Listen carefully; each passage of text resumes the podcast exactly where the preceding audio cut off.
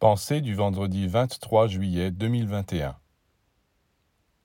Les instincts ont eu, pendant des siècles et des millénaires, tout le temps de se développer et de se renforcer en l'homme, tandis que l'intelligence, le raisonnement, la sagesse, qui sont chez lui d'apparition beaucoup plus récente, sont encore très fragiles.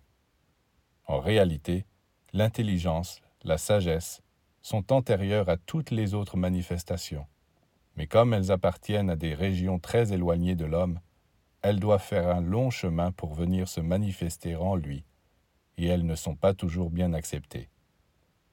La sagesse est antérieure à la création du monde. Il est dit dans le livre des Proverbes. Moi, la sagesse, l'Éternel m'a créé la première de ses œuvres.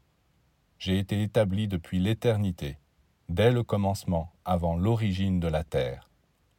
Lorsqu'il posa les fondements de la terre, j'étais à l'œuvre auprès de lui, et je faisais tous les jours ses délices.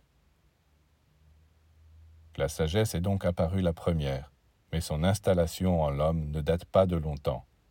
Et c'est pourquoi, alors que l'instinct est là solidement ancré et résistant, elle est encore très fragile.